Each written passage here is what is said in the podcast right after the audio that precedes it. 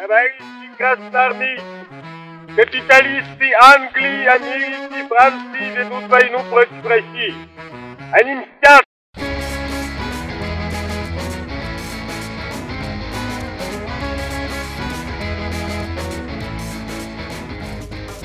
Всем привет! Очередной выпуск подкаста «Деньги, Джоули, драконы». Сегодня тема финансовая, неординарная, очень спорная. Поговорим. Да, тема сегодня что надо, уважаемые дамы и господа. Я когда ее э, предложил Никите, что мы будем озвучивать ее на выпуске, он сказал, вернее, он ничего не сказал, он просто промолчал. Наша, и... наша встреча была ошибкой и сверкнула у меня в глазах, да. Я только слышал скрежет его зубов, по-моему. Итак, Роберт Киясаки, большой папа, бедный папа. Почему э, мы взялись разбирать эту книгу, расскажу сразу. До сих пор непонятно, да. Я эту книгу слышал, наверное, еще во времена студенчества, то есть когда учился, постоянно приводили примеры. А когда учился, когда закончил учиться и уже работал в инвестиционной компании, мне клиенты называли автор этой книги, говорили, а вы не читали ее, вы не читали ее. И так получилось, что я на какие-то куски из книги всегда натыкался, но целиком вот никогда ее не прочитывал. Вот не было такого раза, чтобы я прям сел и от начала до конца прошелся. А здесь за новогодние выходные дал себе такую возможность, и теперь я знаю, о чем пишет Роберт Кiyosaki. Теперь я знаю, кто такой большой, о, кто такой э, большой папа, это мороженое. Богатый папа, кто бедный, да. Кто такой богатый папа, кто такой э, бедный папа и вообще о чем эта книжка. А. Никита Иванович, а вы читали сие произведение? Я из произведения не читал, но я наслышан, а наслышан э, с какой стороны? Э, некоторым образом подхватил я у небезызвестного не, не, небезызвестного видеоблогера Гоблина этот речевой оборот и никак не могу от него теперь избавиться. Некоторым образом моя семья была в свое время связана с сетевым маркетингом, и поэтому в, в, в таких дебрях гадких, как сетевой маркетинг, э, там вот э, в свое время процветали всякие вот такие вот э, писатели книг руками, которые учили, учили, как много зарабатывать через посредство материализации собственных мыслей и позитивного мышления. Там какими-то краями касались всякие там чайки по имени Джонатан Ливингстон вместе с этим Киосаки. Потом, значит, что там еще? Всякие книги по э, лидерству, по-моему, Тони Робинса тоже параллельно. Ну, в общем, вот такой э, был такой фильм, полнометражный «Секрет». Вот еще такая книга есть, оказывается. Короче, там все заточено на то в этих э, произведениях, что вот если ты очень захочешь, то мир вокруг тебя изменится. То есть, если очень сильно крепко побожиться, помолиться, то э, ради тебя изменятся законы физики вокруг, и все, и все пойдет совсем иначе. Одним словом, ты сегодня будешь непредвзят. Я буду сегодня выступать с позиции скептика. А, да. Хорошо, э, тогда начнем сразу. Когда включаешь эту книгу, я аудиоверсию слушал, и, по-моему, на скорости 1.25, 1.3, что-то такое. Хорошо было бы на полтора или на полтора. Я не помню, по-моему, 1.25. И вполне себе неплохо Внимательно идет. слушал одним словом. Ну, э, буду по порядку, я не буду высказывать свою позицию до конца, но вы сегодня узнаете, мы э, разберем каждую главу, этого произведения коротко, мы расскажем, какие в этой книжке есть полезные вещи, какие есть э, вредные вещи, вообще для кого она, стоит ли ее читать или не стоит ее читать. В общем, всему свое время. Начинаем. А также, как мне кажется, в процессе разговора можно было бы хотя бы оскользью коснуться персонажа самого, э, то есть персоны самого э, Роберта Киясаки. Безусловно. Кто он такой и почему нам стоит ему, ему безотчетно доверять? Чем он хорош? И за что, за что его любят, за что его любят целые государства? Начнем с того, что книга начинается именно со слов автора. То есть она не только начинается, она и заканчивается. И весь ее э, Талмуд, он по сути состоит... Пос, пос, посыл весь, да? Да, и как э, ну, некая story. То есть э, человек от первого лица рассказывает историю своей жизни, как он пришел к успеху, как он пришел к богатству.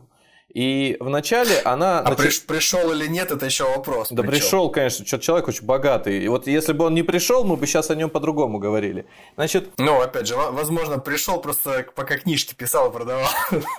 Э, чувствуется, что э, абсолютно непредвзятый, холодный. Нет, нет, нет. Холодный собеседник. Как камень, как лед. Ладно. Э, Итак, книга. В самом начале книги создается четкое представление о том, что это книга для миллионеров. То есть там даже говорится, что это настольная книга любого предпринимателя, любого миллионера, любого человека, который так или иначе стремится зарабатывать деньги и ведет успешный бизнес. Так это или нет, мы узнаем чуть попозже, но э, меня, вот я слушал до конца, от начала до конца, но в самом начале резанула одна фраза. Значит, э, для того, чтобы успешно разбираться и там, в финансах, в деньгах, в прибыли, во всем чем угодно, в бизнесе, э, важно э, знать несколько ключевых правил.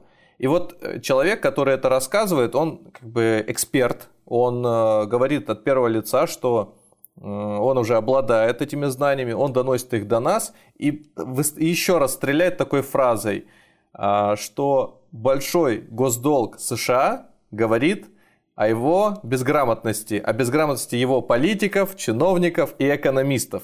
И после этого мы просто начинаем доверять ему безоговорочно. Но, вот это человек, но вот это мужчина. После этого, э, ну, знаешь, как это так, э, такой шум, легкие помехи в радиоэфире такие случились. Ты такой сначала не понимаешь, э, с чем имеешь дело, но думаешь, ладно, это Э, фраза, может быть, мало ли человек ее выпулил, там, ни к чему не привязывался, он не будет к ней возвращаться по ходу всей книги, и это даже не требуется. Мы пойдем дальше. Значит, первая глава... Может, канал «Россия» слушает в свободное время, кто знает. Э, ну, да. Значит... Вечер с Соловьем. Первая глава, вообще, давайте сейчас э, быстро пробежимся по содержанию, из чего состоит книга.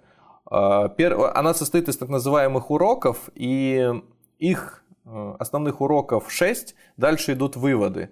Первый урок называется так. Богатые не работают за деньги. Второй урок. Зачем нужна финансовая грамотность? Третий урок. Занимайтесь собственным бизнесом. Четвертый. История подоходного налога. Пятый. Богатые изобретают деньги. И шестой. Работайте не за деньги. Если эти фразы выписать просто в столбик – и прочитать их, то на самом деле они не несут какой-то двоякой мысли. Да, тут есть некий контекст, но по факту они довольно правильно сформулированы и четко. То есть богатые не работают за деньги. Само понятие, что ты работаешь только за деньги, ну, не совсем логично, да, то есть у каждого есть какие-то цели, у кого-то есть, может быть, увлечение, кому-то нравится, в принципе, заниматься самим процессом, э, вовлеченность в экономику, в денежные потоки, и вот это уже создает тот самый драйв, ради которого люди существуют и занимаются предпринимательством. Вот ну, это. когда в определенный момент люди начинают просто, несмотря на то, что уже неплохо себя чувствуют в той сфере, которой они занимаются, бизнесмены, они начинают открывать другие бизнесы, Конечно. в другой сфере совсем, инвестировать в какие-то совершенно им незнакомые вещи, предположим. Значит... А их спросят, а почему? А потому что они так живут, и это уже образ жизни. А, я сделаю ремарку со своей стороны. В книге этого нет, но на моем личном опыте, общаясь с разного рода людьми, людьми, которые зарабатывают 100 э, тысяч рублей, миллион рублей,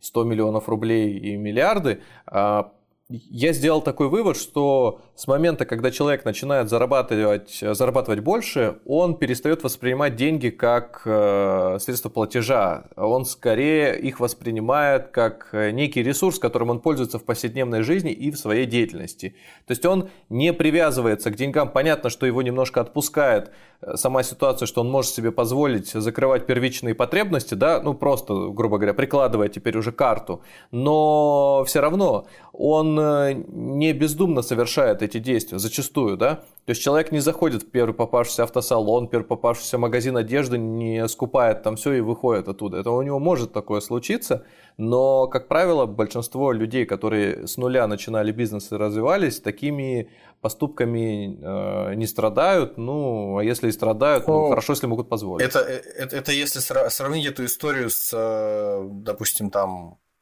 тем, как выглядят чисто внешне, вот как выглядят Цукерберг, предположим, и выглядит там Илон Маск, предположим, вот как выглядят они, а, люди, у которых э, денег больше, чем у некоторых государств, э, вот по, по отдельности у каждого, они одеваются просто в какие-то растянутые майки, в треники, футболки, э, там шорты и, и шлепанцы.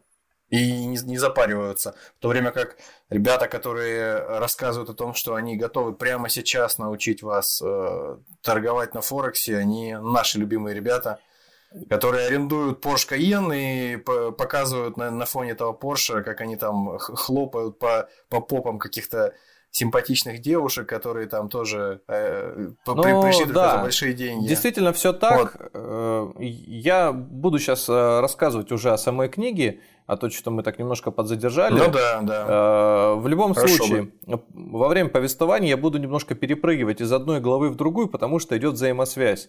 Если будете читать или слушать эту книгу, вы обратите внимание, что автор часто повторяется. Он как будто бы гипнотически иногда говорит одну и ту же фразу, как мантру. Наверное, в этом есть определенный смысл, потому что на важных вещах необходимо делать акценты. Когда читаешь, э, ну не знаю, если вы послушаете любой мой подкаст, который был про финансы до этого, я то же самое периодически делал, то есть я старался обратить ваше внимание на одну и ту же вещь. Иногда я прям связку э, реплик, которую говорил в начале, дополнял новыми фразами впоследствии и снова озвучивал сверху, ну, сверху вниз. Это очень важно, потому что многие люди не запоминают и не хотят хотят запоминать, они больше это воспринимают как вот поток новой информации, слушают его, э, у них где-то э, отклик происходит, но на деле они потом не начинают этим пользоваться. И хорошо, когда ты много проговорил, тем самым с твоей стороны, если ты пользу хочешь действительно э, какую-то человеку принести, больше запомнится возможно, больше применят и так далее, и так далее. Ну, в общем, побежали. Значит, урок «Богатые не работают за деньги» – это первый урок. А, я же сказал, это э, книга по большей части рассказывает историю самого автора Роберта Киосаки. И он э, начинает с того, как он в детстве э, первым бизнесом занимался. То есть он со своим соседом, они начали плавить зубные тюбики. Никита Иванович, как вы думаете, для чего они это делали?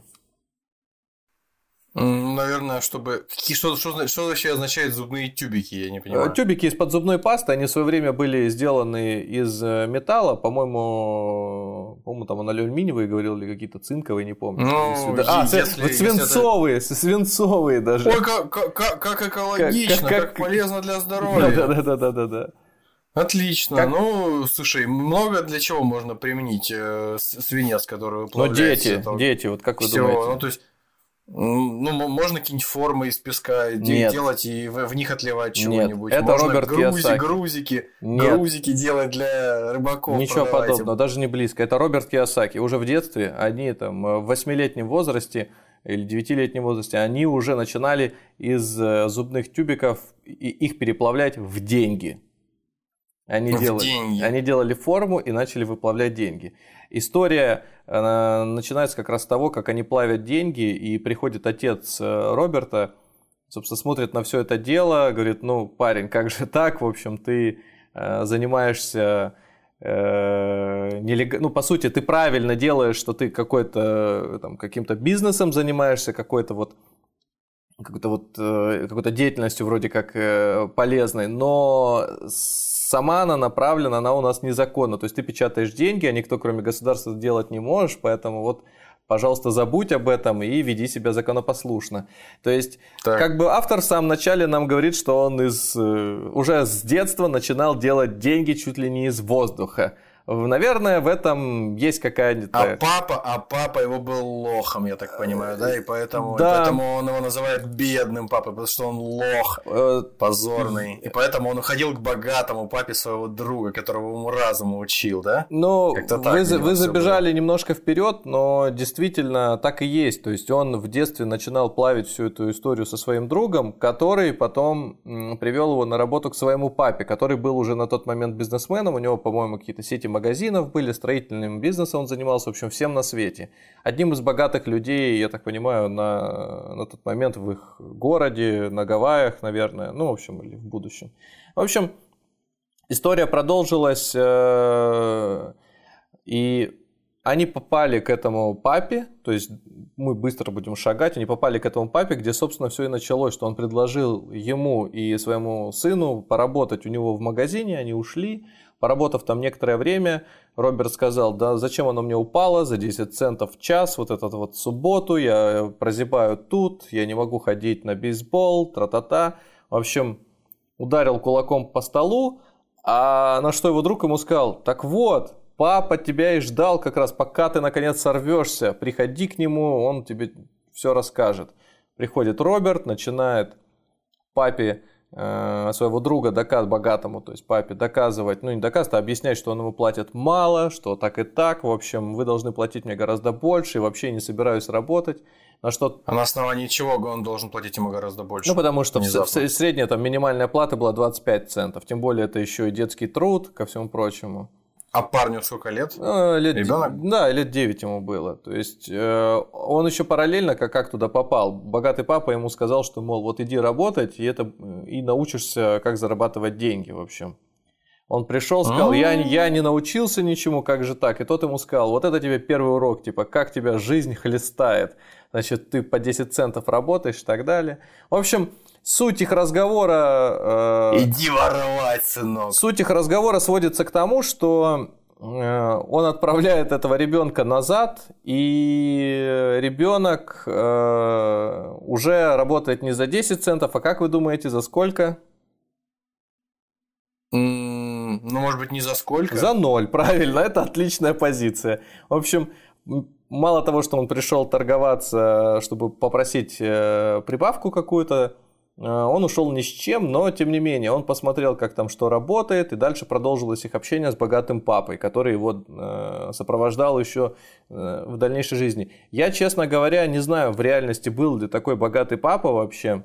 Вот я, я, я такую информацию имею тоже, ну, я не могу за нее поручиться, не могу в суде э, поклясться, что это так, но тем не менее, что все эти истории про пап, э, это все чистой воды э, сфабрикованная история, ничего подобного не было. Угу. Ну, есть такая инфа. В книжке, дело в том, что в книжке, э, сейчас одну секунду, вот.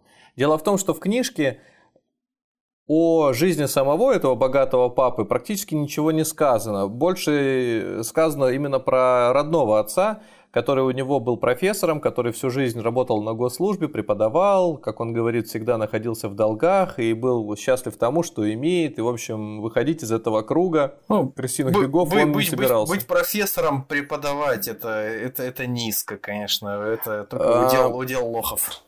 Да, э, э, вероятно, так и есть, но общение с этим богатым папой, оно наполнено такими всегда правильными тезисами, то есть тезисами с точки зрения предпринимательской деятельности, то есть э, не упускай возможность, бери то есть, удачу, грубо говоря, за хвост. Там много различных вещей, довольно правильных, житейских таких сказано, но все они похожи на мотиваторы. Я их даже не стал выписывать, потому что они э, имеют очень э, они быстро сгорают. То есть ты их слушаешь, они как огонечек такой, звучат красиво, но неприменимо, к сожалению. Однако были и важные советы. Когда он общался с э, вот этот богатый папа с э, Робертом, маленьким еще, он ему объяснял, что для того, чтобы зарабатывать деньги и ну, стать успешным предпринимателем, необходимо знать финансовую грамотность и быть финансово подкованным. И вот э, вторая, второй урок э, в книжке, он как раз этому и посвящен э, что зачем нужна финансовая грамотность. Он много рассказывает об этом. И опять же начинает с того, что без финансовой грамотности именно в Великую депрессию много богатых людей разорилось. Он называет такой сильный список из имен, там и биржевые трейдеры, там и металлурги, там и все на свете. Но говорить о том, что они все разорились в Великую депрессию, потому что были финансово неграмотными, неправильно. Кто-то из них э, был биржевым спекулянтом, например, он вообще повесился. То есть у него, э, там, если не ошибаюсь, Левермор, про него неоднократно там э, правила спекуляции на фондовом рынке из одной инвестиционной компании в другую просто пере, этот, перекочевывают, и в книжках о них постоянно пишут, ссылаются на, напрямую или косвенно. Но они тоже, они довольно правильные. Там такая, знаешь, не совершай, э, всегда подстраховывайся, там, ставь стоп-стоп-заявки, не используй кредитное плечо, когда это не нужно, не покупай на падающем рынке и так далее. То есть такие вроде бы как очевидные вещи, но просто сформулированные заповеди, которым он сам не Интересно, следовал. Интересный момент, возможно, ты хотел бы этого или не собирался этого касаться, но, насколько мне известно, э, отходя в сторону чуть-чуть от э, самой книги, которую мы сейчас обсуждаем, я не буду сейчас говорить о том, э, действительно ли э, этот человек успешный бизнесмен, господин Киосаки. Э, возможно, он действительно успешный бизнесмен, но как я сделал вывод, и немножко погуглив о нем, что он успешный бизнесмен за счет того, что он продает свои книги о том, как стать успешным бизнесменом. И самое главное, что как в многих конторах типа бизнес-молодости, которые учат всех становиться успешными бизнесменами через многоступенчатые э, всевозможные программы, он зарабатывает деньги еще параллельно, зарабатывал, по крайней мере, до последнего времени, на том, что людей, скажем так, стимулировал, разводил, проще говоря, на то, чтобы они переходили с уровня на уровень. Mm-hmm. И э, то есть первый уровень ознакомительный, первая встреча, она там стоит, условно говоря, 200 баксов, а там следующий уровень уже там на порядок выше, и третий уровень, скажем, уже там баксов там 40 тысяч, предположим. Mm-hmm. И он стиму- стимулировал людей, но не только он, там по франшизе уже какие-то люди от него тоже этой ерундой занимались, этим э, благородным делом. И э, они стимулировали людей к тому, чтобы брать кредиты для того, чтобы э, развиваться. Ребята, вам нужно брать кредиты и приезжать к нам на семинары. Ну, ладно бы еще это ты вроде как хочешь деньги зарабатывать, mm-hmm. становиться более развитым финансистом каким-то или хотя бы, не знаю, там, бизнесменом развитым а, и замечать изменения, которые в своей жизни происходят, а у тебя, наоборот, и кредиты все больше растут и растут. Так ладно бы. Так еще у нас, ну, опять же, такая малоподтвержденная инфа, которую я тоже нагуглил, слышал, о том, что э, советы, которые проскальзывают в каких-то его еще книжках. Есть там еще э, у него квадрант денежного потока. Ну, просто «Богатый папа, бедный папа» самая популярная э, книжка, например, в России, насколько я знаю, самая известная его.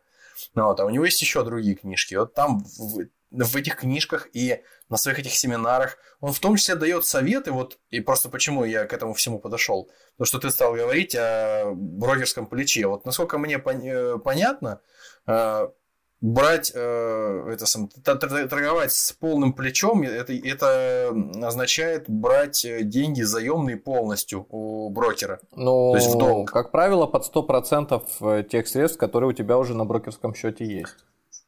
Ну, то есть получается, что э, его вот эта вот франшиза, или он сам, иными словами, в определенные моменты, я не скажу, что они занимаются этим постоянно или занимались постоянно, но вот в определенные моменты они советовали людям, в том числе среди прочих инструментов достижения финансовой, э, финансового благополучия, начинать торговать э, на фондовом рынке даже если ты только начинающий, вот с полным плечом. То есть э, не, не это ли, не такие ли э, прекрасные советчики помогли э, в прошлом году, если не ошибаюсь, многим начинающим трейдерам разделить э, все свои сбережения на ноль и остаться в проигрыше на пару миллионов. Слушай, ну история именно торговли с плечом, я думаю, что мы просто отдельно этому посвятим э, выпуск, но здесь э, мы, мы, мы коснемся этого. Будет такая тема, ты просто рассказал. Давай сначала разбирать, это по сути твой вопрос, и, и да, и некие ремарки. Значит, первая ремарка была в том, что его обучение состоит из нескольких стадий. Вторая ремарка, что он просил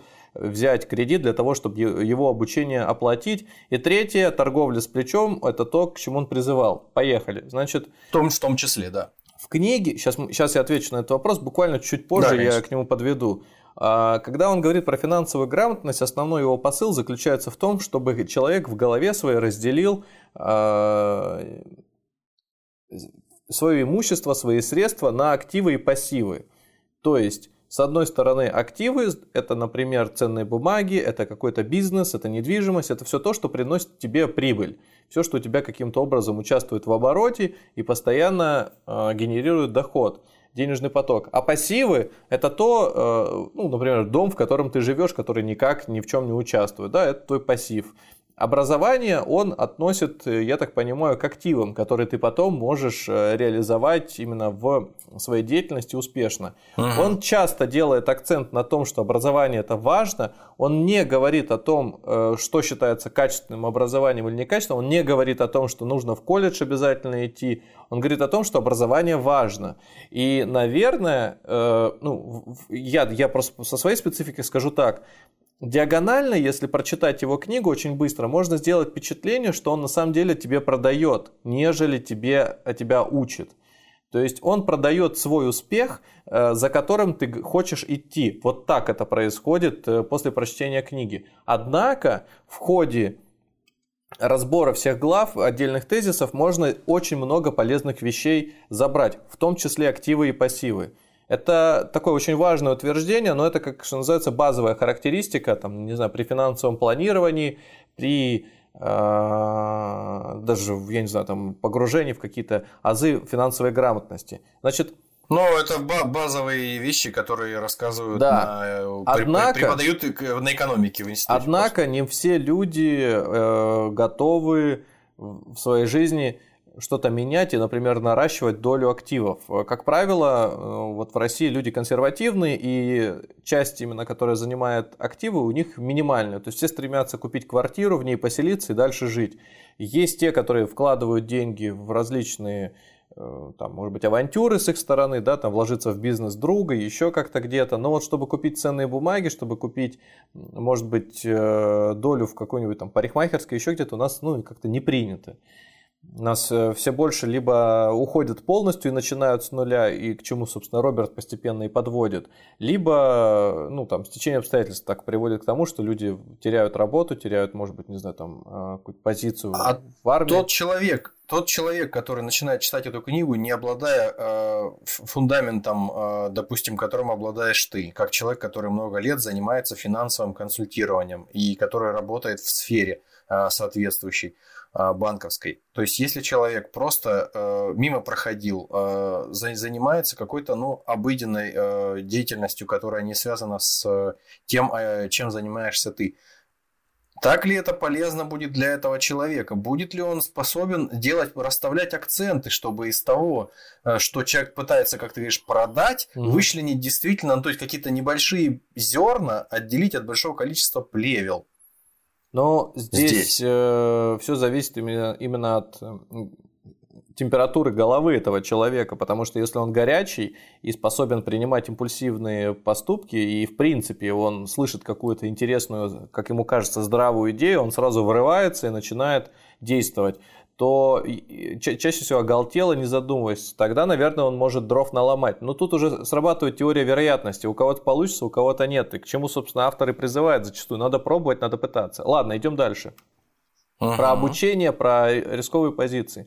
Он часто через всю книгу, опять же, э, диктует некий свой постулат, что надо вкладываться в рискованные активы. Он приводит ряд примеров. Он приводит э, различные залоговые как же он их там э, правильно называл?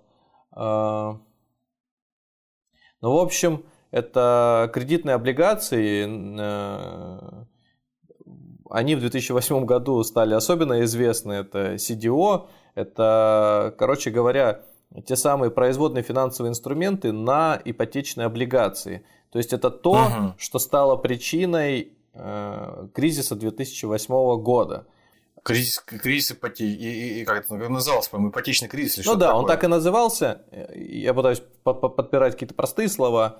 Значит, идея была такова, что он говорит, слушайте, вот у вас там условно на вкладе или в вашем инвестиционном решении процент прибыли составляет 5-7%, э, а у меня здесь вот в этих облигациях доход 16%. И что вы думаете? Вы просто о них не знаете. Туда, куда мало людей идет, туда иду я и вкладываю деньги. Но вот в 2008 году я, честно говоря, с удовольствием бы посмотрел на то, как у него седина волос на голове увеличивается в прогрессии. И, все, и, все, и всех остальных местах, покрытых волосами. Как правило, такая инвестиция действительно имеет место быть. То есть, да, агрессивная часть портфеля – это хорошо, и когда она занимает слишком высокую долю, то ты, соответственно, должен брать на себя риск того, что этот портфель э, в случае очень неблагоприятной ситуации может сильно пострадать. Роберт осуждает очень правильно, с одной стороны. То есть, он говорит о том, что люди должны обращать внимание на деньги не только как на средство платежа. И в его книге очень много здравых тезисов.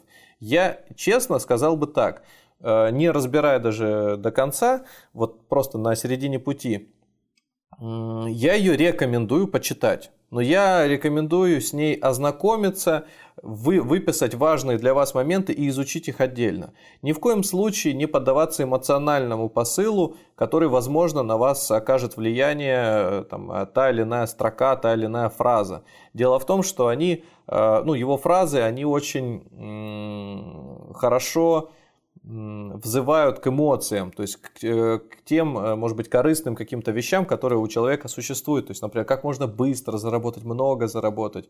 В примере автора часто э, упоминаются его собственные сделки, и он даже делает ремарку, он говорит о том, что когда я рассказываю о своих сделок, о сделках, всем кажется, что это фантастика, такое не может быть, что я хвастаюсь и так далее, и тем, тем не менее приводит их пример. И, в общем, там была такая сделка очень интересная. Ее, когда слушаешь, вот сразу начинает э, этот срабатывать еще одна помеха в радиоэфире, как и в самом начале. Он говорит, вот я купил дом в штате... А, а малюсенький, малюсенький домишка какой-то. Первая его инвестиция в недвигу. Э, Орегон. Недвижимость, в. В штате Орегон он покупает mm. небольшой домик или там какую-то квартиру, которая вот никому не нужна. Квартиру, квартиру он, по-моему, вот покупал, он, Вот он покупает ее там за цать тысяч долларов, и спустя некоторое время оказывается... За, за бесценок вроде да, как, да? За, за бесценок, да. Она никому не нужна, она никому не нужна в том районе, он ее покупает там, а потом через некоторое время, через годик, через полгода, через два года оказывается, что именно в этом штате, именно в этом районе туда стремятся люди, туда переносят бизнесы, и квартира взлетает сразу до больших высот. Внимание, вопрос. А, где тот хрустальный шар, в которому э, читатель тоже может увидеть ту самую квартиру, ту самую инвестицию и предугадать будущее. И так случается... Это просто ошибка выжившего, и, и все. И так случается в его рассказе неоднократно. Э, дело в том, что э, он часто касается именно недвижимости, он говорит о том, что это любимый его актив, в который он вкладывает деньги. Он много говорит про фондовый рынок, он говорит о том, что Э, в него тоже нужно вкладываться. Ему не нравится, там как-то так в книжке было сказано, как-то коллективные э, фонды. Короче говоря, я для себя сделал вывод, что он, скорее всего, про пифы говорит. То есть, что да, эта вещь неплохая, но э, ими занимаются управляющими. Короче говоря, он склоняет это к тому, что это для этих, для обывателей. Слишком простая вещь и не стоит на нее тратить время, когда есть рядом красивые, классные, рисковые активы. А профессионально ли это вот э, аудиторию неподготовленную, э, а падкую, как правило, до быстрой наживы? Ну, то есть, кто покупает такие книжки, мне кажется, вот во многом, судя по тому, что я знаю из российского опыта, э, другого у меня нет пока, покупают, как правило, люди, которые в этом не разбираются, в инвестициях, в открытии бизнеса с нуля, в рискованных каких-то бизнес-решениях. Вот они читают выхватывают самые яркие предложения, самые кричащие какие-то фразы его, кликбейтные такие, и они, им, им срывает башню. Но это, допустим, на э, время, там я описываю какой-нибудь 2004 год, предположим. Ну, хочется на самом деле коротко про этого автора и книгу э, рассказать, но тем не менее мы сейчас пойдем дальше и отвечу на этот вопрос. Конечно же, здесь очень много противоречий будет встречаться. И э, возвращаясь к тем вопросам, которые ты задавал, действительно брать деньги на обучение, когда у тебя ничего нет, э, я не знаю, как он может советовать, когда в книге соответственно, четко, под, под, э, четко идет повествование о том, что надо вкладываться в активы. Это не тот актив, который тебе в моменте принесет деньги. Тебе просто не из чего будет дальше делать, если ты еще один кредит не можешь взять на тот же самый бизнес, который тебе требуется, или какую-то суду, то, соответственно, ну, ты, ты в тупике на самом-то деле. Что касается э, рисковых позиций на рынке, вещь вообще неординарная, и рекомендовать ее кому попало не стоит. То есть для того, чтобы... Вот у нас сейчас, например, понятно, что законодательство довольно консервативное в плане инвестиций, но при этом а, оно довольно сильно ограждает тебя от, личных, от э, лишних действий, случайных действий, которые ты можешь совершить, особенно на большие деньги. Там какие-то формальные, неформальные вещи, хоть небольшие, такие костыли на пути тебе ставят, чтобы ты подписывал очередную анкету, очередную, знаешь, там галочку поставил, но задумался о том, для чего ты ее делаешь, что... Ну, будет. совсем недавно там, по-моему, даже чуть ли не сама госпожа Набиулина выступила с такой инициативой, чтобы запретить предлагать сложные какие-то финансовые инструменты э, начинающим инвесторам. Не какие-то, а те, про Что которые такое, мы да? делали выпуск, а именно ИСЖ и единовременный НСЖ. Тот, который мы делали с э, Егором и Аленой. Ага, это как ага, раз вот можете... Ага кто слушает нас э, да, сейчас, да, да. можете послушать тот выпуск, что это вообще за продукты такие. На самом деле, конечно, если опять Которые же... запретили начинающим да, ну, инвесторам. Да, ну они подходят для начинающих Успевайте инвесторов. про них послушать, пока совсем не запретили. Там есть просто противоречие вот э, в этих продуктах и в высказывании Набиулины. Набиулина говорила про квалифицированных инвесторов, а именно к данному виду деятельности это не соответствует. То есть оно не имеет ничего общего. То есть такая... Так, э, требования как квалифицированный инвестор соотносятся только с брокерской, э, дилерской, ну там инвестиционной деятельностью, да, управляющих компаний, но не со страховым бизнесом. Поэтому это, это как говорить о том, что э, автомобили измеряются, я не знаю, там, э, правила, сейчас даже не так, правило обслуживания автомобилей должно быть такое, как и у лошадей. Просто по одной и той же причине, что на них передвигаются люди. Вот и здесь то же самое. Не совсем логично, но, ну, конечно, чуть ближе, чем лошади и машины. Идем дальше. Значит, третья ну, возможно, глава... Возможно, на данном этапе это и полезно для того, чтобы люди не наломали дров.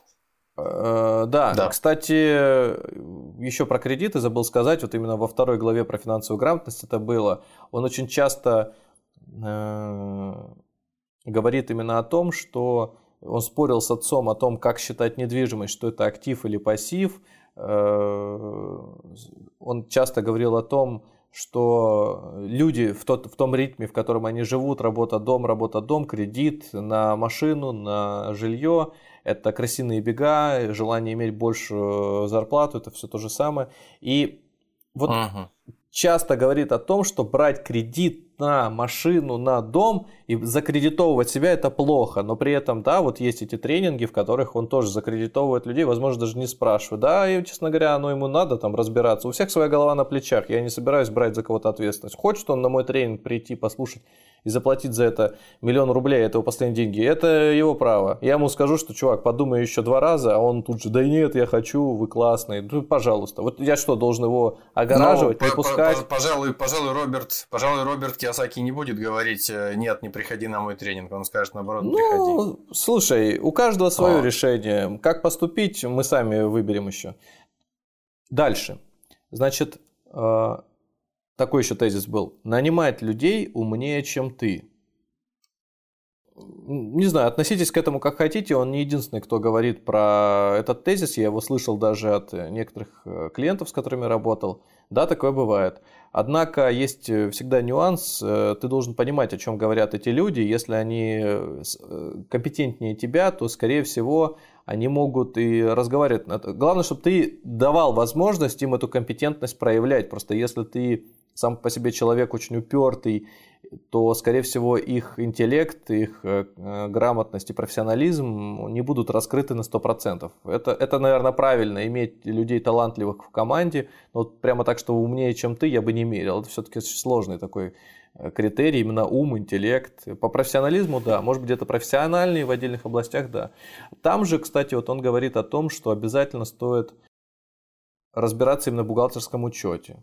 То есть это очень важный момент. Он даже походил какое-то время на какие-то курсы по бухгалтерии, я так понял, вместе с большим Ну, это папой. разумно. Если ты, если ты, конечно, собираешься бизнесом заниматься в хоть какой-то мере, я думаю, что это разумно.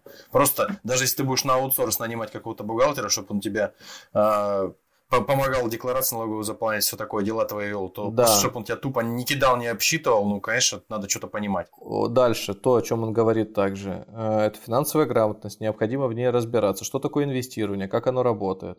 Необходимо разбираться в, э, в рынках, что такое спрос, что такое предложение, как они устроены, как законодательство устроено, то есть какие оно дает преференции для тебя, возможности. То есть он когда свои дома продавал, покупал, он всегда это делал там по какой-то э, в Штатах поправке, что, грубо говоря, если у тебя один дом, то ты его э, покупаешь, обмениваешь на другой, и за вот это действие с прибыли ты налог не платишь. Ну, что называется. За апгрейд не, не, не, не несешь дополнительных расходов. Хорошо, хорошее преимущество. Дальше. И, собственно, э, это основные тезисы, основные правила, которые он ведет. Абсолютно правильно. С этим не согласиться вообще нельзя. Это, это все четко. С этим любой тебе эксперт, любой человек, там, э, который так или иначе занимается бизнесом, экономикой, финансами тебе скажут абсолютно верно, все правильно, все четко. Но как? Какие знания оттуда взять? Недостаточно просто прийти на курсы по бухгалтерскому учету и э, тут же там, не знаю, после недельного, месячного курса полностью уметь э, там э, все понимать. Бегло, да, бегло какие-то моменты, да, но оперировать цифрами, я думаю, что с трудом. Это надо с бухгалтером провести не одну томную ночь для того, чтобы э, разобраться, как все устроено. Чтобы бухгалтер был добросовестный, чтобы был да. к тебе настроен добродушно, и чтобы он готов был тебе объяснять, разжевывать самые важные моменты, да, вот просто. Если нас слушают бухгалтера, пусть дадут свой комментарий, насколько легко или нелегко. Э, Мы ос... надеемся, что да, ос... что они нас сегодня слушают. Освоить это, это ремесло. Но идем дальше. Э, в очередной раз, да, идем дальше. Пока, мне кажется, мы немножко даже тормознулись. Вот э, когда он, ну, то есть вот вторая глава про финансовую грамотность была, да, он говорит, покупайте реальные активы, это бизнесы, которые не требуют вашего присутствия, это акции, это облигации, это патенты, это музыку и недвижимость. И я сразу представляю себя в этот момент, э, что Конечно же, в 80-е годы, или подожди, даже раньше, в 70-е, 80-е, он, по-моему, это писал, Навер... Он, в 60, он в 68-м э, в, в армии служил да, в да, Вьетнаме. Да. Ну, а где-то в... Он книжки, по-моему, писать начал в, в 90-х только, если не ошибаюсь. Не-не-не, по-моему, по, по, по чуть раньше у него что-то уже было, не суть. Э, годы, в которых он это писал, это абсолютно не имеет никакого значения, точные годы. Если хочешь, э, ну, наверное, лучше будет, если посмотришь, да. А я пока продолжу. Значит, это не имеет никакой сути, потому что э, такие постулаты, они не всегда применимы. Например, купить просто так музыку с точки зрения инвестиций, ну я, я бы, я, я не знаю, то есть это огромное количество скаутов существует музыкальных, э, которые ищут тех или иных исполнителей, бегают э, там по подпольным всяким андеграунд-тусовкам, ищут этот звук, который, возможно, станет хитом. И тут неожиданно вы, ну если у вас получится... По, по, по подземкам, по подземкам, по нью-йоркским ищут каких-нибудь э, толковых, там, не э, знаю, э, исполнителей. Это Широна всяких. Да. Облигации. Все правильно. Облигации классическая. Сейчас уже становится уже классической инвестицией даже в России. Добро пожаловать. Акции, безусловно. Среди ведущих этого подкаста. Да. Становится классической. Патенты. Патент это вообще такая Патенты. вещь очень классная. Особенно мы знаем э, про как же они правильно называются, эти патентные тролли, которые в свое время понаскупали... Патентуют все на свете, да? Да, которые в свое время понаскупали, понапатентовали все, что только можно, а потом судятся с крупными корпорациями, чтобы они им отчисляли сумасшедшие деньги. Действительно, поначалу у них это очень хорошо получалось, сейчас юристы уже как-то где-то научились их обходить, но далеко не всегда. Поэтому да, наверное, правда, и патенты патенты. Ну, патенты. Бизнес, не требующий присутствия. Идеалистично звучит, но, наверное, хорошо. То есть э, можно перефразировать, как сказать, что не отнимает все ваше свободное время, чтобы вы могли также, вот, например, заниматься патентами, музыкой, акциями, облигациями. Он говорит о том, что торговал акциями Э, компании с маленькой капитализацией, то есть те, которые в перспективе могут вырасти. Покупал недвижимость. Это то, с чего он вот начинал, то, что привело его э, к богатству. Я честно скажу, что для России не очень применима история с малыми компаниями, э, акции, которые торгуются на бирже, потому что у нас в принципе на бирже торгуется очень мало компаний. И единственное, что вы можете... Как правило, они большие, крупные. Они, да? да, они уже крупные. То есть для того, чтобы выйти на IPO, чтобы ваши бумаги начали равно выйти выйти на биржу, чтобы они там торговались, их покупали другие, нужно там очень много врата да, пройти и вообще, в принципе, увеличить свой бизнес до такого значения, чтобы туда попасть. Однако в Штатах э, по-другому, и да, для них это применимо. У Роберта будет также там еще ремарка о том, что он покупал акции компаний, которые еще даже не торговались на бирже, и он уже их имел у себя в портфеле. Он также рассказывает о том, как покупал акции компаний, которые еще даже не торговались на бирже. Э, сейчас это практически невозможно. То есть, э, казалось бы, да, такая функция существует, но вы можете купить акции – если, например, э, знаете конкретно владельца, и, допустим, вот э, акции Озона, они размещались не так давно, да, в третьем квартале 2020 года ну, то есть там, если ошибаюсь, осенью прям это вот было, октябрь... С, с успехом. Октябрь, по-моему, блин, вылетело из головы, но не да, принципиально. Да, совсем недавно, совсем недавно. Вот они совсем недавно были. Где бы вы купили акции Озона до этого? Ну, например, там в составе есть Сбербанк, да, или сами владельцы, э, там, родоначальники этого бизнеса в Озоне. Вот вы пишете письмо, вы богатый, солидный дядька, вы пишете письмо Сбербанку, дорогой Герман Оскарович, Продай, Оскарович. продай мне, пожалуйста, акции Озона на сколько? Вот на сколько? На миллион рублей. Я думаю, на миллион рублей. письмо растает где-то в начале. На 10 миллионов рублей вообще ни до кого не дойдет. Да... На миллиард. На миллиард. Я думаю, если предложишь купить на миллиард, я думаю, что твое письмо дойдет до нужного стола и, возможно, даже попросят на него ответить. Ну, по крайней мере, выяснят, что это за человек с миллиардом, который вот э, так напрямую обращается. Курицын сын какой-то, посмотри, хочет Озон купить да, за миллиард. и ничего не получится. То есть э, выходы, конечно, могут быть не такие прямые, как я сейчас озвучил, но там у людей, у которых есть миллиард, они все равно через какие-то связи попытаются там выйти, что-нибудь прозондировать, потому что никто им просто так не продаст. Но на самом деле uh-huh. такие вещи случаются, и при IPO это известное явление, но не в России. В России оно случается, как правило, Редко, немногие компании это предлагают, и для них самих чисто технологически это очень сложный процесс и разовая акция скорее. Ну, в году, там, если 2-3 раза что-то подобное устроят на неизвестную контору никому в стране, то хорошо, если вы поучаствуете. Доказать, что это принесет вам инвестиции, невозможно, но, как правило, это интересные имена, и присматриваться к ним стоит. Я про Россию сейчас говорю. На... Ну, как я понимаю, и когда человек внезапно в России начинает говорить, что он успешный инвестор, что он вот вчера еще не было, вот буквально месяца два прошло, и вот он вот раз и умножил свой капитал вдвое, вложившись успешно в какую-то там, чего-то там компанию, скорее всего, человек просто кого-то знает или что-то знает, и прям вот доступ к телу имеет. Он, э, да, автор книги тоже говорит про инсайдерскую информацию, о том, что для этого и нужны друзья, он говорит, чтобы обладать инсайдерской информацией. А для чего же еще? И, конечно же... Буквально каждый может обзавестись Дональдом Трампом в качестве друга, там, предположим, или Германом Оскаровичем Грефом. Но он э, ссылается часто... Прочитав книгу, прочитав книгу. Он ссылается часто книгу. именно на то, как Дональд Трамп ведет переговоры, как он ведет бизнес, что ему это нравится, он ему подражал и так далее, и так далее. Ку Куча фотографий есть, на которых они запечатлены вместе. Ну, не, что, ничего да, удивительного. Думаю, Идем дальше. Э, да. Значит, э, у него Третья глава, собственно, как я и сказал, занимайтесь собственным бизнесом, где перечислены вот эти вот варианты с акциями, облигациями. Э, он рассказывает примеры того, как он вкладывался в дома. Э, и, по сути, единственный его пример, э, он всегда построен на том, как вот он удачно купил первый дом, потом из него сделал второй, третий, четвертый, пятый. А дальше когда мы говорим о крупной корпорации, которую он построил, подробности исчезают. То есть там нет ничего, там нет никаких-то сотрудников, ключевых имен, э, ключевых должностей, вернее, которые он нанимал, как он нанимал, собеседовал, не собеседовал. Этого ничего нет. Есть такая, есть такая инфа, которая вроде как просочилась от его соавтор, соавторки, будем так говорить, с которой он вместе стал в 90-х писать книги свои знаменитые, э, о том, что э, несмотря на то, что он утверждает, будто бы не хочет э, раскрывать вот эти свои бизнес-инсайды, э, касающиеся конкретно его бизнеса и его капитала, потому что у него есть на это свои резоны, ну, наверное, имеет право человек.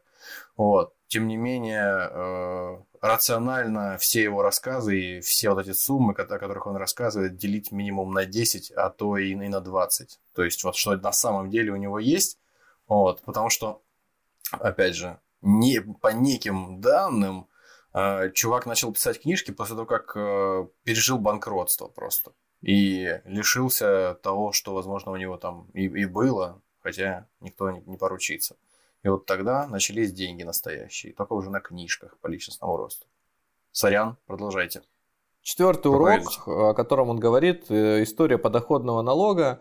Э, здесь не буду слишком сильно углубляться, просто в этой главе э, есть тезисы, которые важно также подметить. Бизнесмены богатые люди, действительно самые богатые, которые были, они на протяжении всего своего бизнеса, они занимались лоббированием. То есть они убеждали политиков, нанимали юристов, снижали налоги, тем самым, ну, грубо говоря, оптимизировали свое существование э, из своего бизнеса. Знания дают власть и деньги. Это то, о чем он говорит. Я бы, честно говоря, поставил бы после этого знак вопроса и предложил бы каждому слушателю самому ответить на него дают ли действительно знания, деньги и власть. Э, бедный папа, его собственный родитель, да, он больше ратовал за знания как за таковые, как за явление непосредственно э, обогащающее Воспитыв... тебя... Воспитывающий гармоничную личность. Ну да, да, скорее интеллектуально развитого всестороннего человека. А богатый папа, которого э, он прислушивался именно в предпринимательской деятельности, да и, наверное, звучит так, как будто бы и во всем остальном тоже. Он старался ему донести позицию, что ты должен везде разбираться по чуть-чуть. Мне это сразу напомнило какого-то профессионального софиста, который везде по чуть-чуть, но, но даже не понимает, о чем он рассуждает. Ну так, по верхам что-то на, на, на, на, на этот, насобирал везде, и вроде бы как уже знаток и широкого ума, широкой эрудиции человек. Он рассказывает о том, как действительно отслужил в армии, пошел в армию, э, получить лицензию, ну не, не получить лицензию, он хотел научиться летать на воздушном судне, вот он, собственно, туда отправился, два, два папы его благословили, когда вернулся, стал работать в Ксероксе, много получал, очень много получал, как он сам пишет, э, невероятные какие-то деньги, именно на них он... Нет, ни малейших оснований ему не доверять. На, именно на них, на эту премию, которую он там зарабатывал от продаж э, техники, он э, стал покупать недвижимость, и за счет именно недвижимости, процентов с нее он купил свой первый Porsche. На, и он об этом говорит, что все думали, что он купил ее с премии, а на самом деле он, вот, когда стала недвижимость приносить больше, он, соответственно, уже полностью перешел туда.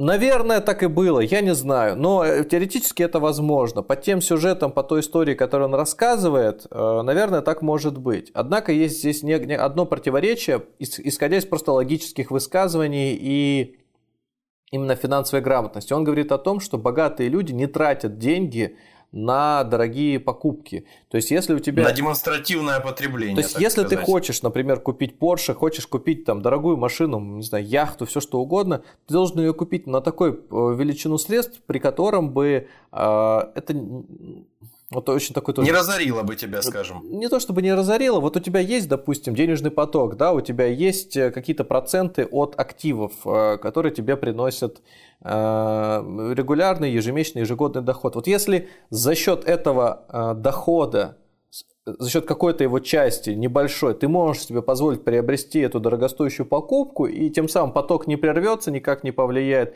Это, наверное, правильно, это, наверное, разумно, себя тоже надо вознаграждать и мотивировать. Но когда ты берешь всю сумму или там очень большую ее часть, треть, половину, я не знаю, сколько он там сделал, но звучит это как, как будто бы для людей это шоком было. То есть, что он, работая на этой должности, купил такую машину, а остальные не могут то это, наверное, большущие деньги были. А он это сопоставляет примерно так. В его среде, да? Да, он это сопоставляет примерно так, что у него доход э, стал сопоставим э, с тем, который он имел вот э, на должности. И потихоньку стал переваливать. То есть для меня мысль такая, что, наверное, он все-таки здесь проявил некую эмоциональную слабость. Ну да ладно. Не будем его за это судить. У нас человек все равно богатый, если бы его судить, то явно не за то, что он купил себе Порше и похвастался. Кто этим не хвастается? Богатые изобретают деньги. Это пятый урок. Поднимаются не умные, а отважные. Неплохо. Слабоумие и отвага. Он рассказывает, э, в нем мне понравилась такая вещь. нужно повышать финансовый IQ. И вообще, почему? Ну, то есть, почему нужно получать, повышать э, финансовый IQ? Потому что нужно больше зарабатывать. Ну, не знаю, меня просто это резанула фраза, вот не знаю, почему меня покоробило. Финансовый IQ, вот звучит реально, звучит вот как вот из той сферы, о которой я в самом начале говорил. Звучит вот из сферы тех людей, которые зарабатывают деньги профессиональной болтовней э, перед большими аудиториями. Он, э, рассказывая историю о том, как покупал, продавал дома, дошел до какого-то момента, где у него было несколько объектов недвижимости, и он просто сидел и ждал чего ждал, непонятно. То есть у него везде была такая ситуация, что он удачно совершил, провернул несколько сделок, заработал какие-то деньги и постоянно находился вот в этом активе. То есть я не знаю, где он в реальности сам жил, ну, возможно, в том доме, который и продавал, это было э, разумно было бы, постоянно переезжал. Но э, при этом вот он достиг какого-то эпизода в своей жизни, где у него было много таких домов, он их сдавал в аренду. Я так понял, там процент с этих домов был Э, именно в совокупности не очень большой, но относительно это звучало примерно как там, не знаю, 10 объектов по 8 тысяч долларов с каждого. То есть вот что-то такое. То есть на 80 тысяч долларов дохода он жил, при этом мог путешествовать, чем-то еще заниматься. А, он часто, опять же, берет какие-то отдельные моменты из жизни своей собственной, или, например, с тренингов, как он говорит, были люди, которые ему, мол, э, в упрек ставили. Ну и что, вы берете, покупаете этот дом, вы хотите там заниматься этими грязными туалетами, их там ремонтировать, чистить, на что он отвечал, я, что люди, которые на это обращают внимание, они скорее боятся. И вот история про страх о, очень важна, кстати, в его книге. Вот сейчас рассказываю и ловлю себя на мысли, что я вначале сказал, я буду разбирать каждую главу и очень делаю это бегло. А все потому, что книжка, помимо основных важных постулатов, на где-то 60% наполнена водой, которую все-таки, ну, если мы будем сейчас обсуждать, то мы превратимся в, просто в каких-то, я не знаю, гиен, которые уже просто обмусоливают, обжевывают то, что не представляет никакой ценности. Я думаю, что все-таки пока говорю о ценных вещах, которые важно услышать. И вот э, в конце вот этой главы, ну, то есть не в конце этой главы, в ходе этой главы, он как раз вот рассказывая о том, как он покупал, перепродавал дома, у меня наконец сформулировалась идея, то, чем он жил и то, что он пытается донести. В течение всей книги он рассказывает, что люди боятся совершить какой-то шаг, шаг в направлении инвестиций, будь то акции, будь то какой-то бизнес, еще чего-то. Что все люди настолько привыкли держаться за свои рабочие места, за вот эту стабильность или иллюзию стабильности, что э, боятся совершить хотя бы там э, даже коротенький Э, шаг в сторону подобных решений. Это правда, это так и есть, но всегда это звучит очень принижающе. Всегда это звучит так, как будто бы люди не способны что-то сделать. Хотя тут же он э, разворачивается и говорит о том, что в каждом есть тот или иной предприниматель, в каждом есть. То есть да не в каждом он есть. Почему-то в его оценке... Ну, это, э, э, это вот какая-то отвратительная, абсолютно противоречащая здравому смыслу э, мысль, контринтуитивная и, по-моему, глупейшая. Потому что, ну, каким образом каждому может быть предприниматель? Почему тогда не все предпринимательством занимаются и почему не все преуспевают? Ну, это не мысль. Это все равно, что как все были бы директорами чего-нибудь. Не было бы Да, здесь такой момент, что если каждый бы занимался предпринимательской деятельностью в том виде, в котором он рассказывает, то, наверное, бы человечество бы ничем другим бы не занималось, кроме как ходило и обменивало друг другу постоянно что-то где-то бегло, то есть какой-то действительно красивый Так это невозможно было бы. А кто, а кто бы производил тогда что-то, на что нужно было бы обменивать? Вот, вот, вы молодец, вы опередили мою мысль у него во, во всем повествовании... В его, в, в его модели не существует никого, кроме торгашей в, в его, и спекулянтов. Да, э, кто э, будет тогда лечить людей, кто будет заниматься образованием, э, кто будет учить детей, кто будет, в принципе, выполнять функцию изобретателя, нау... кто будет заниматься Л- наукой. Лечить, учить, исследовать. Да, да. то есть этого всего э, нет. Производить однако, еду. однако, люди, которые этой деятельностью занимаются, лечат, они тоже многие не совершают вот этот шаг в пользу того, чтобы у них были активы. И это то, к чему я призываю, когда говорю об накоплениях. То есть есть я их просто называю об инвестициях. А, говорит слово инвестиции очень как-то грубо у нас звучит. А вот накопление, ну как-то вот уже чуть теплее, чуть как-то вот полегче дается, шаг можно... Понятнее, да. Да. Здесь э, конкретно эта книга дает понимание, и то, с чем я полностью согласен, это то, что активы надо наращивать у себя. Не значит, что превращать все свои деньги в них, но их необходимо наращивать, их необходимо э, иметь, как минимум для того, чтобы они обеспечивали вам э, возможность э, хорошего существования и возможность какой-то дополнительной прибыли.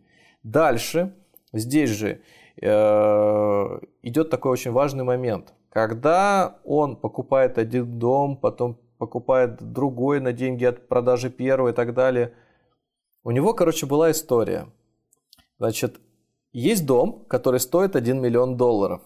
А он, Роберт, он так и говорит, я знаю, что этот дом стоит 2 миллиона долларов. Понимаешь?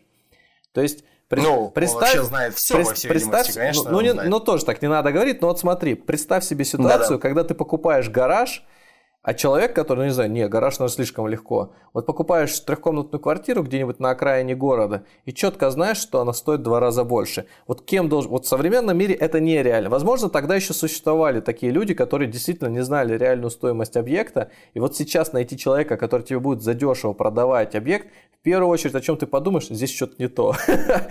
Здесь ну, что... или там, или там труп в стену вмурован, предположим, или еще Есть такая штука, например, в Москве продают такие квартиры, редко, правда, встречаются, но тем не менее, когда эта квартира взята в аренду у, у города, то есть тебе ее продают, условно говоря, там за 3 миллиона рублей, сам ты регулярно платишь аренду, а потом ее еще обязан будешь выкупить, то есть еще заплатить там сверху, не знаю, миллионов 6. Ага. И, короче, совокупно ага. твоя покупка, она должна быть гораздо больше, денег должен иметь гораздо больше. Но тебе считают, Хорошо. что с учетом всех вводных, в общем, ты там еще и в плюсе останешься. Такие нюансы действительно присутствуют. Вот. С истории про миллионы, два миллиона, там была, значит, следующая ситуация. Он знает, что у первого человека, у владельца, э, есть квартира на 1 миллион. Э, и э, цена ей 2. Сейчас не важно, откуда он это знает. Но денег у него нет на покупку. Параллельно с этим он находит человека, который готов купить эту квартиру за 2 миллиона. То есть а, у первого человека он покупает за миллион, второму продает за два. Второй и первый между собой не пересекаются, не знают друг о друге, о существовании. Вся сделка проходит очень быстро. То, где он находится в моменте, а, ну, такой как посредник, сейчас практически невозможно. Ну, такая ситуация ну, реалистична, но минимальна, чтобы друг не узнать. То есть, так, это так риэлторы, в принципе, могут работать. Но а, э, э, это, это выглядит как махинация, по-моему, ею является. Существует какое-то законодательство в сфере защиты прав потребителей? То есть, если существует определенная э, справедливая цена на недвижимость в определенном районе за определенный квадратный метр, да, тебя разве имеют право настолько обмануть и продать тебе ее в два два раза дешевле. Но ты можешь отсудить, конечно, вернее, как ты можешь попробовать посудиться, но а вопрос опять же к году, когда он это делал, и я не буду делать никаких выводов со своей стороны, э, я просто отдам это на усмотрение тебя и наших слушателей. Я просто пойду дальше и скажу следующее. Все его сделки, о которых он говорит, и пример данной ситуации я бы отнес только к одной вещи. Это называется простым языком спекуляция то, что мы так не любили. Э, Самое примитивное и махровое. Да, это все, чем он занимался, это спекуляция. Здесь нет Купил дешевле, продал дороже да, здесь, сферах. Здесь нет э, классического формулировки инвестирования или покупка активов или какого-то так... изящества, какого-то этих механизмов, и, которые. И тем более здесь речь не идет о занятии бизнесом. Наверное, имеет место некое созвучие слова бизнес в английском языке и в русском. То есть, когда мы слышим слово бизнес, мы подразумеваем некое трио, некое ИП, который чем-то занимается, имеет э, там ряд разрешений на тот или иной вид деятельности, ну и, соответственно, работает. В Америке, я думаю, что все-таки слово бизнес, оно более широкое, оно не подразумевает исключительно э, такую организованную э, организованный труд, она вот как раз подразумевает и спекулятивную активность в том числе. Но опять же, это мои, мои, мои догадки. Может, меня поправит кто-то из слушателей. Но я вот, почему-то так склонен просто сейчас гипотети- гипотетически рассуждать. Но Идем дальше. Значит, э, у него... Вспомнил, вспомнил, Что? вспомнил. А, несмотря на то, что отношение имеет только косвенное, возможно, к к нашему разговору, существует роман Абрахама Стокера «Дракула». И вот там, не относящийся к разговору, казалось бы, и история всплывает. посре- посре- Нет, я имею в виду не относящийся к, к самому повествованию про вампиров. История всплывает о том, что э, из Лондона некий э, гражданин поехал отдыхать в Швейцарию, мог себе позволить. Уехал на несколько месяцев туда. В это время, а там просто разговор зашел о том, как неким господам проникнуть в дом, который находится на центральной улице Лондона и принадлежит другому господину, закрыт на ключ. И, в общем, все свелось к тому, что надо просто себя вести поувереннее, одеться поприличнее, и слесаря привести. Вот. Э, Они вспомнили историю о том, что вот господин уехал в Швейцарию на несколько месяцев, вот, а в это время другой гражданин, э, ему приглянулся этот дом, в котором жил уехавший. Он просто тоже прилично приоделся, э, проник, э, никого не стесняясь, вместе со слесарем в эту квартиру, широко раструбил по всему Лондону, ну это конец 19 века, на минуточку, Э, широко раструбил, что открывают аукцион по продаже всего недвижимого имущества, которое находится внутри этого дома, все распродал, потом продал сам дом, и причем продал так, чтобы договориться с государством о том, с, городски- с городскими властями, чтобы этот дом обязательно после продажи снесли. То есть как-то так ловко. И в результате, когда мужчина вернулся из Швейцарии, он оказался на, на пустыре просто. Вот. То есть я, я не понимаю, кто из них кого читал. То есть, возможно, Киосаки нашел какие-то древние протоколы сионских мудрецов, которые остались от этого чувака. Вот. Или живи Киосаки в те времена, он бы тоже, наверное, чем-то подобным промышлял. Но это так, в топ. Еще следующая глава, которая идет, называется «Работайте не за деньги». А, Речь в ней идет о преодолении препятствий, о том, как нужно делать выводы из неудач, из поражений, которые тебя под- э, подсте- подстерегают и которые с тобой могут случиться или случаются уже. Все бы ничего. Тут чисто мотивация э, идет без каких-то даже других маневров, то есть ударила тебя жизнь под одной щеке, уворачивайся, блокируй, изворат, э, там, из- изворачивайся, бей в ответ. Вот то, о чем он говорит. Ну, в принципе, что, ну, логично, наверное, да. Однако, потом он начинает приводить примеры из истории и говорит, вот смотрите, Перл-Харбор, когда японцы начали э, атаку, для американцев это А- считается... атаку. От- атаку, да. Ну, Совершили нападение. Значит, э, для американцев, естественно, очень серьезная была тогда потеря. До сих пор вспоминают, ну, в общем, фильмы снимают и так далее. Однако, он говорит, хоть это и было поражение для американцев, а что ж потом случилось? То есть японцы что сделали? Ну, такого вот грозного противника себе создали, который во что превратил, потом были и Хиросима, и Нагасаки, и все прочее. Вроде бы да, вроде, вроде бы вот, ну, какая-то вот, какая-то логика, некая логика, вот она есть логика, Так, од- так, однако, так, однако, хорошо. Ну, она си- довольно поверхностно. да, од- однако сидит Роберт Киосаки такой, вот рассказ это японцам, те такие, так, по- обожи, а в обратную сторону, если посмотреть, то есть нас же победили, и для нас получается тоже урок, и тоже положительный момент, то есть нас там захватили, Мы- ну это в кавычках, Мы- Мы, захватили, мы становимся сильнее. да, Императора нашего бедного, что тоже заставили плясать под свою дудку. Но теперь технологии, машины строим, все на свете там, впереди планеты Ну, всей по... Япония считается хорошей страной. По благополучию. Из, из- из- из- из лагеря добра, западной Конечно. страной. Какие? А сплошные положительные моменты. А? То есть Конечно. надо, надо, получается, идти воевать... Богатые люди, низкая рождаемость, высокий уровень самоубийств. Как там? Э, Изумительные Э, на, на французском танке надо ехать воевать, у которого только задний ход существует.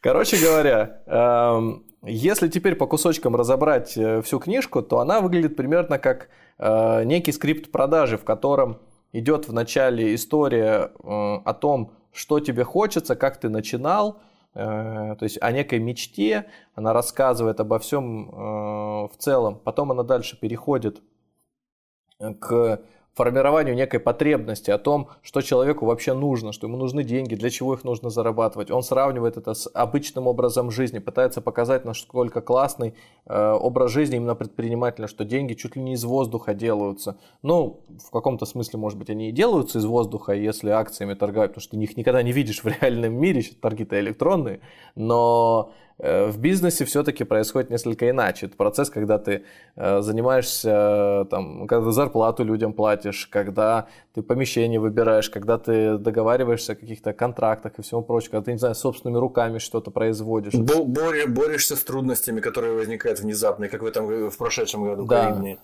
Однако вот все это приводит к тому, что он в конце как бы защищает еще собственную точку зрения тем, что даже если он не прав, даже если что-то не получается от его советов, это всего лишь э, шанс взять еще одну попытку, то есть переиграть, то есть сделать какие-то выводы, получить какие-то уроки жизненные. Э, наверное, так и есть. То есть в его собственной истории, биографии, если читать, действительно вот выбивается тот самый кусочек э, из биографии, когда он начинает заниматься бизнесом с недвижимостью, потом он, как пишет сам, теряет все, а потом он на книгах зарабатывает. Блин, ну, ну заработал человек на книгах, да молодец. Я лично считаю так. Тренинги тре, на тренингах зарабатывал. Слушай, э, я не тот, не тот человек, чтобы его там как-то осуждать за это. Я не то, чтобы считаю правильным или неправильным. Он заработал на этом деньги. Люди, которые сочли этим нужным сочли нужным пойти и заплатить деньги, э, чтобы послушать его, да, на Тони Робинсон ходит, тоже сумасшедшие бабки платят, он по сути... У Тони Робинсона в 2018 году билеты стоили в Москве в Олимпийском от 20 до 500 тысяч рублей. Ну и пускай. Просто вот, и я к тому, что люди пошли же. Люди Слушай, если ты лучше всех щелкаешь пальцами, и в какой-то момент это становится неким мемом, а это вполне может быть мемом, ты просто щелкаешь пальцем. Сегодня... Ну или как ты соль сыплешь вот так вот с руки, да, соль, там, и, знаешь, и, на предплечье. Как, что в этом такого? Ничего нет. Но раз оно захватывает умы, сделаем из этого торговую марку потом, если оно да, захватывает да. умы, то в какой-то момент просто начинается такая история, что это нужно второму, третьему, десятому. Тысяча людей уже обратило на это внимание. Потом, откуда же все это пошло? Ты смотришь этот... Первое, этот исходник, думаешь, боже мой, хочу посмотреть его в реальности. И такой, давай, да блин, ребят, это же фигня какая, дайте за 100 рублей. Выстроился человек на 100 рублей, а их было 1000. Остальная 1000 мы хотим еще быстрее, давай 500. В конечном счете ты понимаешь, что спрос такой большой, что ты можешь ставить хоть по 10 тысяч. И в итоге у тебя собирается тысячная аудитория, за 10 тысяч рублей билеты, и ты там стоишь. Ну и что? Вот ну, тоже, это то же самое. Стороны, есть спрос, есть предложение. Ну, с, с одной стороны, вроде как логично, но э, для меня это выглядит так. Э, логика, по большому счету, если быть откровенным. Э, лохи на то и нужны, чтобы их доить, да, чтобы их учить. Ну, то есть, человек, ну, это правда, ведь это так звучит. Я старался человек... максимально избежать таких комментариев. Ну, ну не, ну, ну, ну серьезно, но ведь человек э, преподносит азы финансовой грамотности. Ты все, что ты говорил в начале, угу. я ведь книжку не читал, все, что ты говорил в начале, э, ведь это вроде как правильные, разумные Правильно. вещи, а до, достаточно даже скучные. Ну, то есть, да. если ты сам не, не с пустой головой и не без друзей, то ты рано или поздно что-нибудь подобное услышишь сам и придешь к этому. Вот. Окей, но когда человек на волне вот этих вот вроде как адекватных вступительных мыслей начинает в результате э, вести какую-то вот странную такую деятельность, ну, не знаю, вот когда, когда я слышу о том, что, предположим, вот он в 2012 году, э, как выяснилось, обанкротился, одна из его компаний обанкротилась, потому что не платила той компании, которая э, устраивала его мероприятия, вот эти вот по личностному росту, и э, помогала ему книжки издавать. То есть потому что просто вот не платил. У него, кстати, одна из вот э, одна из мыслей, которую он преподносит на своих тренингах, вот угу. я тоже слышал об этом, э, что налоги это то, что нужно платить в последнюю очередь. Не только мне налоги. Кажется, это, это, это роднит его с Трампом. Мне не, кажется. не только налоги, он так говорит вообще обо всем, что. Еще платить по счетам. Да, платить по счетам. В первую очередь надо платить себе, а все остальное уже потом в а, десятую, двадцатую очередь. Ну то есть да. обанкротился человек из- из-за да того, просто, что конечно, так нет. Людям. Банкротство само по себе же не проблема на самом деле уничтожил. Не проблема, да. нет, не проблема. Но это говорит просто о деловой этике, о, о том, что... О его репутации, которой он не дорожит, по большому счету, мне кажется. Я бы сказал так. Э,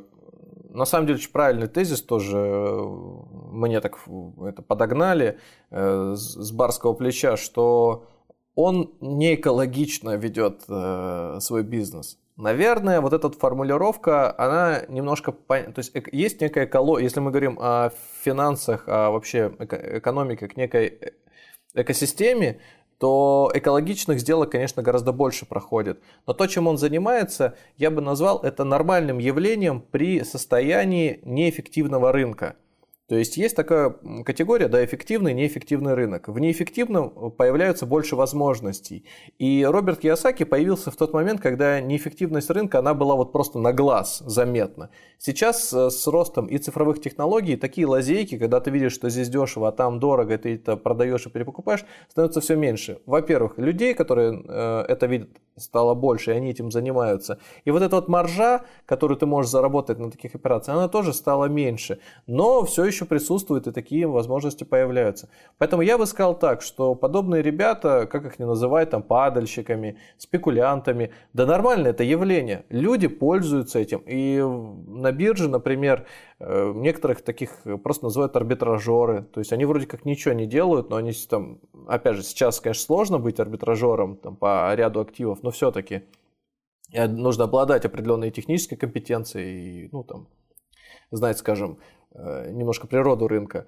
Но все-таки это, это, норма, это естественное явление, значит нормальное. Осуждать людей за... Оно, а, а, а, оно э, ненормальное с точки зрения э, этики в любом ну, случае. Ну, вот то если то, добавлять... То, что такие люди существуют, ну... то, что такие люди существуют, потому что э, большинство их э, паствы, большинство субстрата, на котором они питаются, э, не разбираются в тех вещах, которые им преподносят такие люди – это же не говорит о том, что они этичные и они, и они красавчики. Просто они, они ловят свою звериную какую-то вот эту долю, э, откусывают свой кусок и удирают. То есть, ну, это, я, конечно, я, я бы сказал так, э, ловко. когда слушал его историю, ну, то есть я в принципе нашим слушателям э, рекомендую прочитать эту книгу в аудиоверсии или в бумажной версии, рекомендую действительно прочитать, она возможно вас побудит лучше, чем наши подкасты, чем какие-то Э, может быть, материалы просто по финансовой грамотности, где довольно сухо и ну, с некой опаской э, все-таки вас погружают в этот мир. Там легче гораздо идет, но обязательно себе стоп-кран не забудьте повесить где-нибудь рядом, чтобы его периодически дергать и с какими-то паузами заходить. Прочитать эту книгу может быть в 5 заходов, по голове за раз, может быть меньше, там, по пол главы, чтобы вас не захватил именно э, эмоциональный эффект от нее. Э, самое интерес... Эйфория может привести к каким-то опасным последствиям, просто это мне кажется. Ну, мы говорим просто за меньшую часть, конечно, наших слушателей, но все-таки. А, важно прочитать первые где-то три главы. Э, может быть, даже четыре, четыре да. Вот четыре главы – это максимум, что стоит. Остальные уже начинают прям сильно терять градус э, концовка вообще неинтересная, то есть уже там и просто из пальца выжимается, чтобы хоть как-то закончить произведение, там идет э, латание предыдущих фраз, повторение всего, что сказано. Вот. Но э, закончить нужно на чем-то, и мы закончим. Я просто тогда выскажу свою позицию в целом. А если у тебя, Никита, какие-то остались вопросы, задавай мне. Я бы сказал так. Значит, э, помимо того, что уже порекомендовал эту книгу, я, честно говоря, когда ее читал, у меня еще параллельно возникали такие, такое желание прийти к нему и посоветовать, посмотреть, как он делает э, свой бизнес и посоветовать ему, как не делать и как еще можно по-другому совершать те или иные сделки. Вот у меня как будто бы очень четко визуализировался его процесс, и он казался такой, знаешь, вот на тростинках – в каждый момент, который может рухнуть. Я прям четко понимал, что вот, вот здесь можно так сделать, и тут так поступить. Ну, даже с учетом его э, интервала, в котором он жил. Я понимал, что ему это не надо. Он не, не про то, чтобы защититься, подстраховаться где-то. Все на красное, все на зеленое. Давай там, крути барабан. Вообще вот он про это очень азартный, хорошо, что он азартный. Он мог бы быть таким же азартным и в любой другой деятельности. И, наверное, это заражает. Заражает и слушателей, и читателей, кого угодно. Ну, то есть, э, евангелистом в какой-нибудь церкви. А, Окей, вообще, да? думаю, отлично было а, бы. Роднит ли его метод его с такими людьми, как Мавроди, например? Или нет? Нет, не совсем. А, роднит одна лишь вещь. Я, опять же, не знаю до конца историю Мавроди. Мне казалось, что посыл, который был э, в МММ изначально создан, он несколько видоизменился потом. То есть там концептуально, технически что-то. Сейчас мы как-нибудь разберем отдельно МММ. А, мне нужно чуть больше информации, чтобы ответить однозначно, потому что я когда-то э, давно погружался туда, сейчас у меня часть информации вылетела, и я сейчас буду очень необъективным. Но их роднит только одно, что концепция верна, классная, вообще гуманистичная, правильная, все, но реализация э, очень сильно хромает. Ты говоришь о благом, о качественном, но это не ширма. Это действительно люди очень затуманили сами себя, возможно. А может быть, в какой-то момент он понял уже, чем занимается, но так как деньги пошли, да и бог с ним, с этой этикой. Мне, мне, мне, мне кажется, это лукавство. Ну, это, конечно, мое мнение. У меня лукавство? Ну да, лукавое оправдание. Э, просто адвокатом дьявола, если выступать, то, в принципе, конечно, можно подойти с этого. Да мне не хочется его оправдывать. Я, правда, не вижу в этом какой-то глобальной проблемы. Э, я не какой-то большой там противник или сторонник э, всяких Э, мотиваторов, ораторов, э, спикеров личностного, личностного роста, к коим я бы и его отнес на самом деле. То есть, наверное, его тренинги больше похожи на вдохновляющие, чем на обучающие. Ну, ты видишь, какая история, что даже не только в России, не только мы с тобой, но и всевозможные там канадская телерадиовещательная компания, всякие там Wall Street журналы проводят свои журналистские расследования и приходят к выводам о том, что это очень легко нагуглить на самом деле очень эту информацию, о том, что его компания продает, э, ну, в смысле компания, которая занимается тренингами именно его, uh-huh.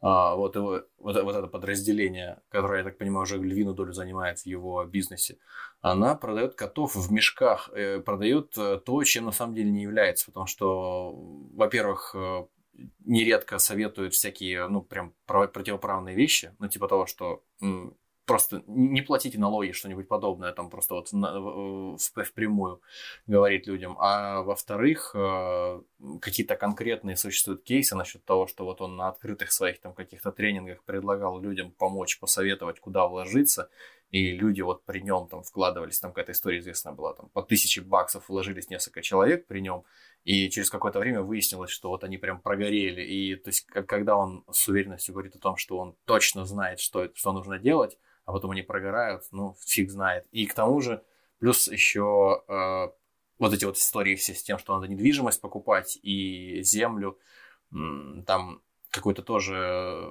такое надувательство вышло вот с канадской стороны, что там люди, людям впаривала его э, организация э, какие-то земли как очень ликвидные а, и переводимые ну... легко в деньги, а в результате они оказались пустошами, которые, э, не знаю, там, которые никому не нужны. То есть э, это складывается в какую-то нелицеприятную картину, несмотря на то, что вот то, что ты вначале произнес о его книжке, да, это как бы, конечно, достаточно рифмовалось вроде как с, с тем, чем мы пытаемся заниматься на своем там мелком уровне, низком. Ты знаешь, вот скажу как есть. А вот говори как, вот, как есть. Идея такова. Э, идея такова, значит, э, взять и простым языком рассказать о том, что нужно инвестировать, вообще дано не каждому. Это очень сложно. Э, человек через сторителлинг, э, через вот этот рассказ именно истории своей жизни очень хорошо донес именно идею того, что этим стоит заниматься. Другое дело, что если у него рожки, и если посветить на него лампой, на стене появится силуэт с хвостом и копытами, ну, может быть, может быть так и есть. Я просто не сторонник бы делал такие выводы, мне плевать. Мне честно нравится то, что он популяризировал это дело, но люди, у которых вот э, слишком затуманен, запелен, э, этот, э, взор закрыт какими-то розовыми очками, шорами дополнительно, и вот они пошли исключительно за ним, это, конечно, ошибка, это неправильно. Я бы за ним не пошел бы э, сейчас, может быть, когда я был гораздо моложе, там лет мне 19-20 был, когда я бы с этим ни с чем не столкнулся, может быть, я отчасти бы... Я, мне сейчас сложно говорить, но очень много и положительного. Э, я бы так сказал, если нам с тобой удастся там собраться компашкой, а я думаю, что мы это как-нибудь обязательно сделаем, поиграть и поиграть в игру, которая у него называется «Денежный поток» да, да, да, да, или да, «Крысиные да, бега». Да, которая настоящий, настоящий тренажер для бизнесменов. Не-не-не, он не тренажер для бизнесменов в чистом виде, однако э, я, он, он про нее тоже там рассказывает, он ее тоже продает, но я бы на примере именно этой игры рассказал бы вам кучу очень важных аспектов, которые, э, когда ты рассказываешь про финансовую грамотность, нужно всегда картинками дополнять. Нужно какие-то иллюстрации показывать, либо еще что-то, примеры рисовать. Там это все в процессе игры усваивается. И потом интересно с вами разбирать и давать советы, когда в следующий раз вы будете играть, как вы будете поступать. Мне будет проще вам это все рассказать на текущих реалиях, которые существуют в жизни, сказать, что здесь в этой игре было абсолютно неправильным. Там есть свои подводные камни. Я просто сыграл в нее как-то раз и сразу сделал вывод, что там нужно делать. Вот я прям играл как вот шло, пытался там чуть-чуть даже, ну не жульничать, а как-то хитрить. Мне сказали, вот так делать нельзя, в реальности, например, так делать можно. Там еще какие-то моменты, и я понял, что, ну как мне нужно выигрывать, если ты хочешь именно выиграть. А в реальности она недалека. Но она, опять же, о пользе. Вот я говорю, можно очень много отсюда положительного вынести. Прям надо знать. Берите... Насколько она полезнее, чем монополия? И самое главное, насколько дороже, чем э, комплект Не знаю, правда, не знаю, насколько она дороже, чем монополия. Монополия ничем... Хорошо, насколько она полезнее, чем монополия? А, раз в 10 точно полезнее, чем монополия. Монополия не полезна. Монополия, она немножко про другое. То есть, однако в монополии тоже, если ты введешь ряд правил, которые не прописаны в самой игре, она станет применительнее к жизни, более реалистично. Та все-таки похожа на правду. У тебя есть профессия, профессия, у тебя есть жилье, которое ты там сдаешь, получаешь, у тебя есть ну, не профессия, а работа. И это все важно. Это все важно, это интересно, как ты выходишь э, на тот или иной уровень дохода, чем ты занимаешься, как ты принимаешь решения, на все это смотреть, надо записывать. Это очень интересно, правда. Но в нужных руках. Опять же, я буду говорить, что мои руки нужны. Вот так вот. Просто беру на праве того, что я могу себе Окей, позволить. Хор- хорошо, хорошо. Ты говорил в самом начале, что эта книга выглядела с твоей точки зрения как книга для богатых людей. Ты имел в виду, что это книга для людей, которые уже к моменту начала ее прочтения стали богатыми? Тогда в таком случае зачем какие-то книги? А тогда в противном случае, да, для людей, которые хотят стать богатыми, а вдруг они вот мало знают, хотя и хотят стать богатыми изо всех сил искренне? Он же их обманет. Ну, слушай, это в книжке сказано так, что миллионеры имеют при себе эту книгу. Там «Миллионер» – это книга для миллионеров. Уж э, как хотите, так и воспринимайте. Есть бизнесмены, которые читают уже после того, как они разбогатели. Есть люди, которые были на низком старте, а потом разбогатели, но не читали эту книгу. Тут как бы параллель очень сложно провести. За счет ее сейчас массовости, это можно примерно так сказать, что люди, которые попали под дождь, они стали богатыми, а, и все. А есть те, кто попали под дождь и не стали богатыми. Есть те, кто машина сбила в этот момент. Ну, как бы прочитали книгу, окей, сколько они выводов оттуда взяли?